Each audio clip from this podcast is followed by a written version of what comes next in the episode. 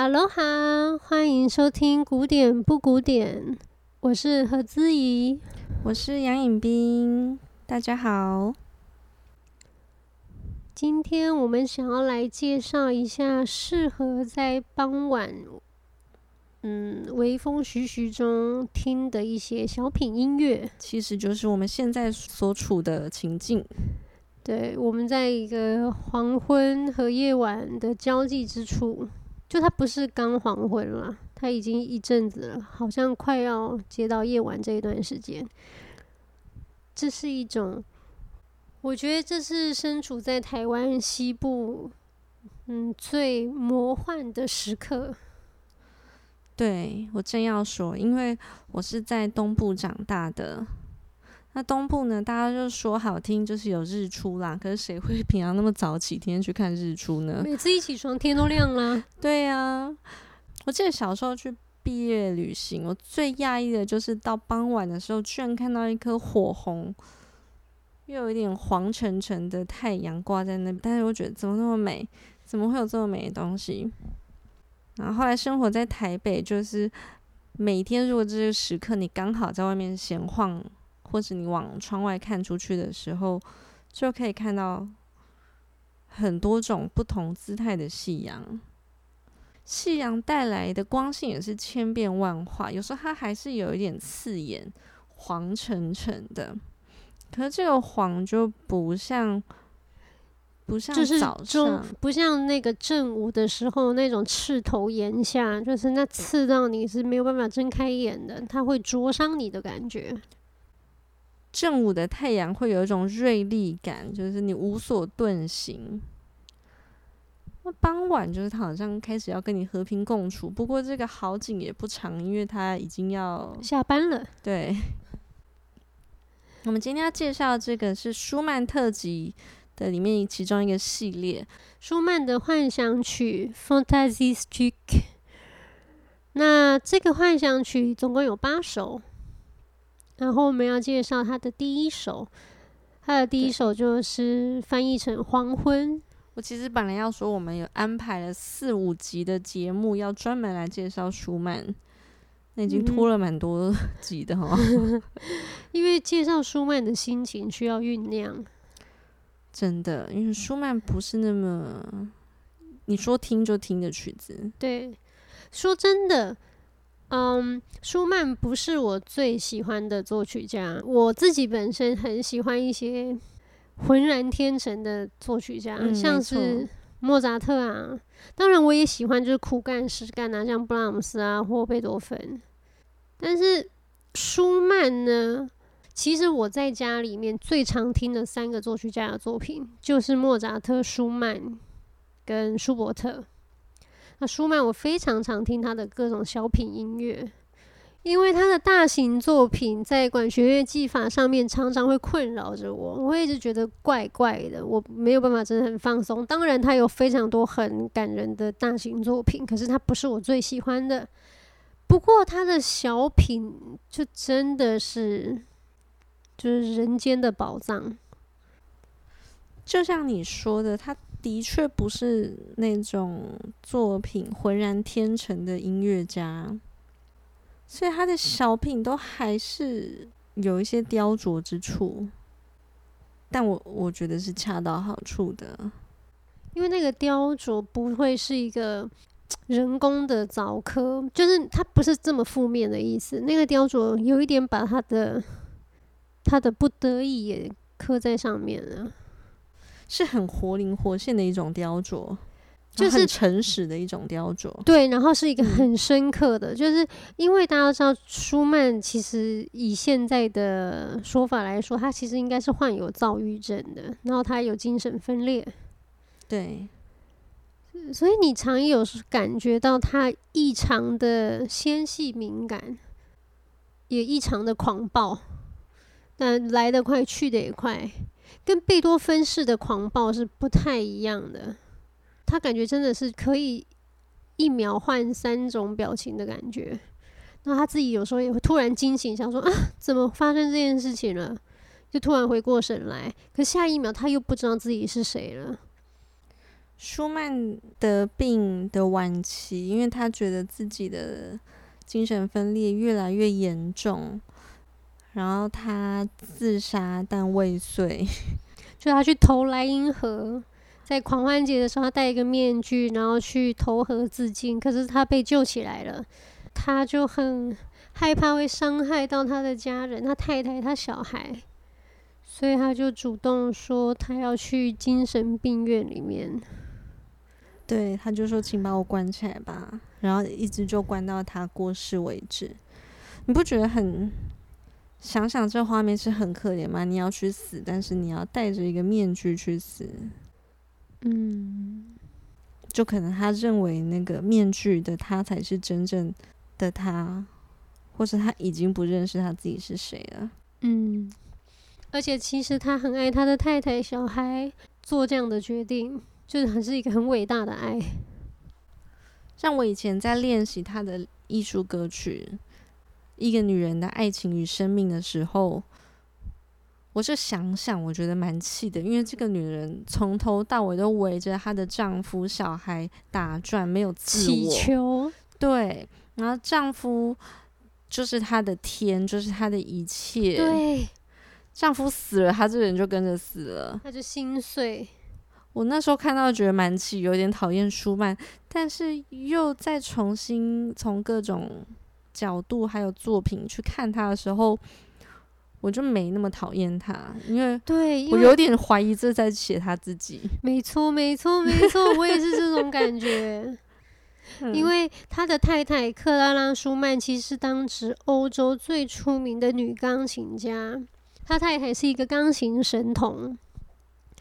那你想，就是女强男弱，因为舒曼是很晚才发迹的。他他小时候学法律，到了十几岁，他是因为实在太喜欢钢琴了，他才去找了克拉拉的爸爸学钢琴，也是当时最最有名的钢琴老师。但他其实因为钢琴是需要从小训练的一些肌肉技巧。对，你如果是。蛮晚开始，十八岁以后开始，你很多的骨骼肌肉，说真的就已经定型了。就是你当然还是可以谈谈的高兴，可是某些技巧会受到一些局限。尤其是舒曼这么疯狂，他他只要发狂，他哪里都想去的人，但你不让他去，我想他真的会会很挫折，很痛苦。嗯，所以他就练到手烂掉这样。嗯。就是我对舒曼的感觉有一点复杂，因为我你知道，我们如果在努力的时候，我们都会向往看起来是毫不费力的嘛，因为那这样就会有一个优雅的姿态，没错，轻松。虽然你非常非常努力，可是你绝对不愿意让人看见你的狼狈之处。法国人，对，这有一点是我的人生哲学。对。就我再累再辛苦，我都不会觉得这是有什么好拿出来讲。反正人家看到我就是要潇洒，没有别的。但是舒曼呢，他把他这种就是极端暴躁，或是很容易，或是精神分裂的这种极端个性，很直接的写在他的曲子里面。我觉得听舒曼音乐常会让我觉得，我不是只在听他的音乐，我有点听到他的呼叫、呼喊、呼救。嗯嗯，那所以你会有时候特别感到痛苦。当然，就是他如果写他很美的感触的时候，你也会觉得特别揪心，特别的美。或是夜深人静，他真的很不吝于展现他的无助。他对世界祈求都非常感人。嗯，对。不过今天要介绍的这一首，我觉得是他非常美好的一部小品。舒曼的美好，常常我都会觉得伴随着极度的脆弱。嗯，然后你会真的就觉得这一定是一场梦，一定不久后这个梦会。会停止，当然所有梦都会停止。可是，在舒曼里面，你就觉得是它这个太美了，美到是不符合现实了。像我们上次介绍的舒曼的《梦幻曲》，对。那这一首《黄昏》呢？我觉得这个中文的翻译不是那么的精准。就是我们一般认为的黄昏，就是夕阳西下的时候，那你还是觉得天是有一点亮的。可是我听这一首的时候，我会认为它已经大概是五点半六点的那个时候，天已经几乎是黑的。可是那时候的天黑得很有光泽，那不是一个月亮的光泽，那是太阳的余韵照给你的光泽。是一个很奇幻的时刻，我觉得，就是夜晚的光泽感不应该长成这样。为什么会想要介绍这一首呢？是因为有一次我在泡澡的时候，然后我看着这一段奇幻时刻发生。你说你在傍晚的时候泡澡吗？对。怎么样？你有什么问题吗？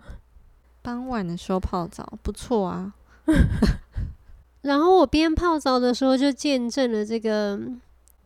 奇幻的时刻，就像我们刚刚前面讲到那个夕阳啊，要下山的时候，这样黄澄澄的样子，我也觉得这是一个好像一种结界的感觉，是一个很短暂混乱的时候。没错，嗯，然后夕阳慢慢下去，天空慢慢转黑的那个瞬间，是我觉得这个黑洞要把所有通道关起来的时候了。然后那时候就有一个奇异的太阳的光泽，那让我觉得很诡异，嗯，但是又非常的美。我每次只要看到这个画面，我都会有一点出神，就觉得这不会存在于这世界上。我自己是很喜欢夕阳，但是当就像你刚刚说的那种青黄不接的交接时刻，我会有点不安，然后我会希望夜晚赶快来临，嗯，会怕怕的。我觉得你刚刚讲到一个字“不安”，其实就很可以形容舒曼的音乐。嗯，或是应该要想，就是我们常会说舒曼也是浪漫主义的代表人之一嘛。那我觉得浪漫主义那时候他们除了 很喜欢放大个人的情感啊、个人的主体以外，其实他们很喜欢在作品里面散发出一种诡异的不协和感。不安定感，这是那个时代一个追求的美学。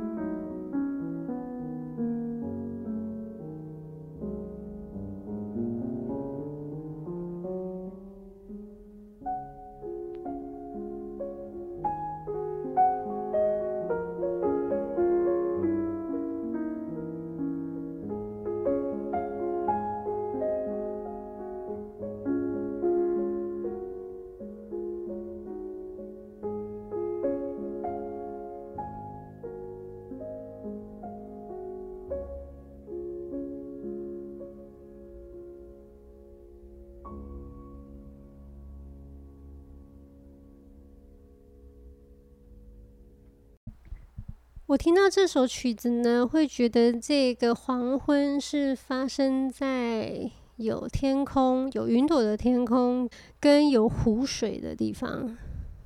钢琴一出来的时候，我会觉得我好像睡在一朵云上。钢琴的声音好温柔哦，好像云朵像棉花一样，就这样很轻柔的包覆着你。然后左手呢，就好像湖水，就是它轻巧的摇着你，不知道把你摇到哪里去。可是这个速度好缓慢哦，应该是要把你摇到梦乡里吧。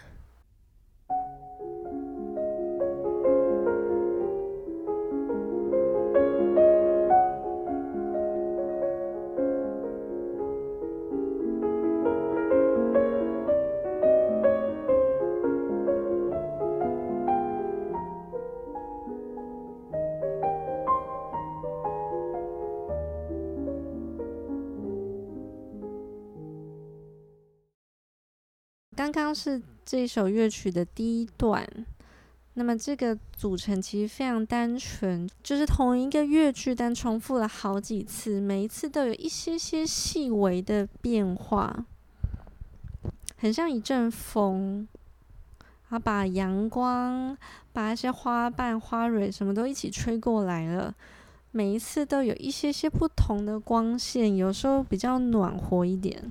有时候有一点点刺眼，可是你还是蛮喜欢这种刺眼的。就像你说，它比较像一个画面，嗯，有情感、有温度的画面，它没不太像是在说故事，嗯。那说故事的音乐，常常你就要跟着它起承转合，会有紧张不安，跟着内容一起担忧，上上下下。嗯。但这个你好像就是。进入这个画面就够了，嗯，就是纯然的带你去一个下午，带你去一个黄昏傍晚。其实要介绍这一首对我来说是有一点难的，因为我觉得我对他的评论就是只有美，就真的很美很美音乐，你再多的分析跟评论都不如无声无声的赞颂它。就像是我想到以前呢、啊，我们一天到晚去吃什么米其林餐厅，在法国的时候，对，然后常常因为我啊，这会有点扯远了。可是当然，法国的这些米其林餐厅都是走的很前面的。那你要他们的好吃，你必须付出一些代价，因为它很有实验性质。就他们已经不想要再俗套下去，所以。所以你每次去的时候，你都必须要接受，可能有百分之三十到四十是他们正在实验跟创意的时候。但如果你是一个好的食客，你就必须要支持这种行为，他才可以把料理带到更远的地方去。那只是呢，就是我们不是什么很好的食客，我们就是很饿，所以 吃到我们觉得比较实验性质的东西的时候，我们就会尽力的分析它。但如果我们真的吃到一个绝妙、不可言说的料理的时候，我们就只是会安静的吃，加上点头。对，我们就互看对方，然后就不不发一语就吃。没错，这真的蛮有趣的。就像我每次听音乐会。听到没那么那个的时候的音乐，那个、没那么那个的音乐会的时候，没那么那个是什么意思？不要吵，我们就会开始分析啊，它这个音色哈很厚啦，就是你要抽离你自己的视角，哦，这个技巧不得了，是怎么练的呢？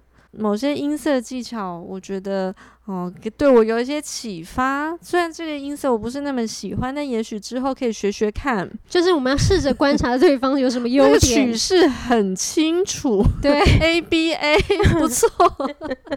但说真的，会被这样分析的时候，就是一个他真的是不怎么样的音乐，或不怎么样的演出。因为毕竟说到底，这些。理论技巧就是为了要为音乐服务啊！那你就是一个没有音乐人，你就只剩下理论跟技巧了。所以回到我们这首幻想曲啊，你可以说它是微风，那你可以说它是云朵。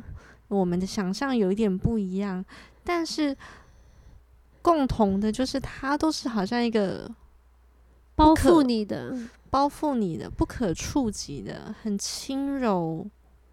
对，就你好像是个婴儿，那也可以是妈妈的手，然后妈妈的子宫，对，妈妈的一切。那我们来听第二段。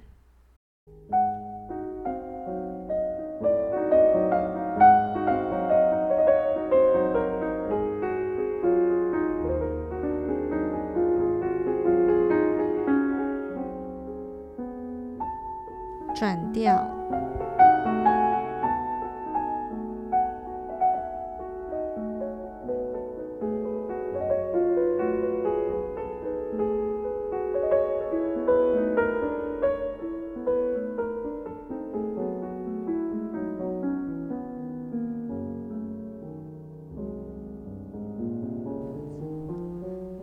又转调。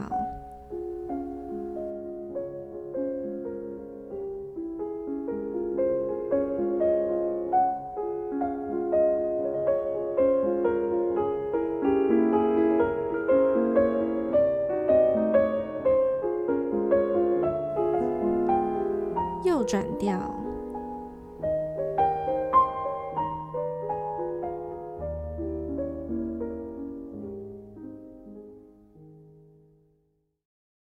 它的架构来说，它永远就是那一句话，啊，一个下行的音阶，中间会掺杂一些小花瓣，就是它的装饰音，是非常可爱，没有什么危险性的。那么第二段的时候，就是同样这个下行的乐句，但是移到了不同的调，开始有一些小小的不安，偶尔会有移低八度左手低音的呼应，很片段的，因为前面就会是这样轻轻的摇你，不知道摇到哪里去这样，然后是一个很有安全感、很温柔的一种触碰。拿到第二段的时候呢，你就会觉得，嗯，是不是下面的湖水比较湍急了吗？是不是这种前进的感觉有一点阻碍了？或者是那湖水没那么清澈，有一些波动？嗯，但说真的。以一般 A B 段的对比来说，这个对比不那么多哈。这是一个非常非常少的对比。以古典，这几乎是没有什么大对比的一个曲子，在古典音乐里面来说。对，因为古典音乐，嗯、呃，常常讲求的就是 A 段和 B 段之间要有很大的对比。假设 A 段是呃平静的。那 B 段就很有可能是激动的，对，或者如果 A 段是快乐的，B 段就开始出现一些反思，对。可是他的这个 B 段，你好像他跨越了这种段落跟段落之间的规定，其实这也是舒曼，呃，很伟大的成就之一。所以他的对比其实常常在于他的连篇歌曲的下一首，嗯，或者是像这个幻想曲集曲子和曲子之间的对比，但是在同一首曲子里面的时候，他刻意想要营造一种很也不是很单一，但就是很纯粹的一个梦境，他不希望有什么很大的反差去打。打破这个梦境。对对对，我完全同意。嗯，就舒曼他其实创造一种连章的器乐概念，就是相同的主题啊，会一直发展，然后贯穿整个作品。对，他是连篇歌曲大王。那我们接着再听，回到最后的终曲。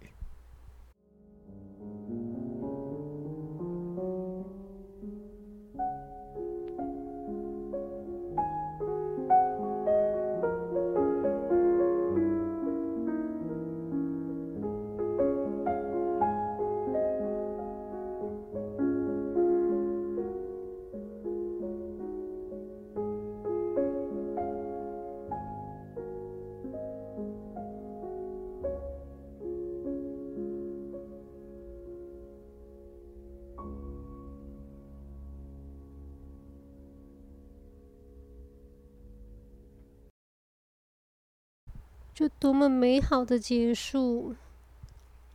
他每一次转调啊，就是又爬到一个更高、更高的音域、更高的境界的时候，我都很讶异。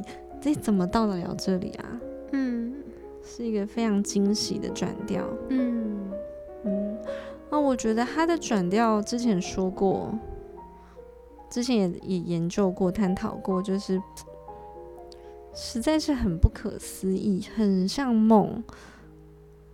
舒伯特转调也很酷，那当然法国人的转调也就是各自擅长，但是舒曼的转调，你就特别觉得那好像不是真的。对，你会很常觉得到底是真实世界还是他在做梦呢？你常会有一直有一个梦的概念。嗯嗯，那我也觉得蛮可怜的。我们前面有讲到，因为。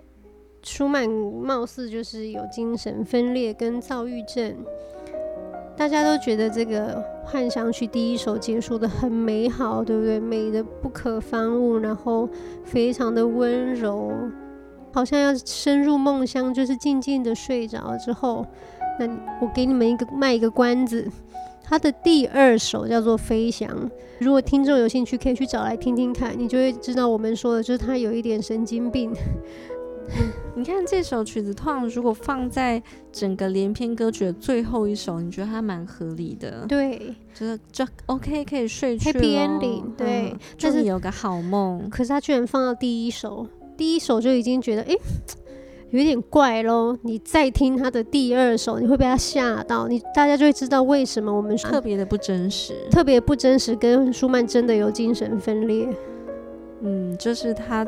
从第一首就开始暗示着一整篇都是个不真实的场景。对，然后第二首的时候狂风暴雨到你不敢相信，就正常来说没有任何人会把第二首就第一首跟第二首这样子接起来，莫名其妙。对，可是这是他真实的情绪，我觉得他他前一刻可能就还是这样如梦似幻，下一刻就发狂了。嗯，那我们卖个关子，第二首就是大家如果对舒曼有兴趣，就自己去找来听。嘿嘿，因为我们不想让第二首破坏了这个我们的夏日小品夜晚。祝大家有一个微风徐徐的夜晚，拜拜。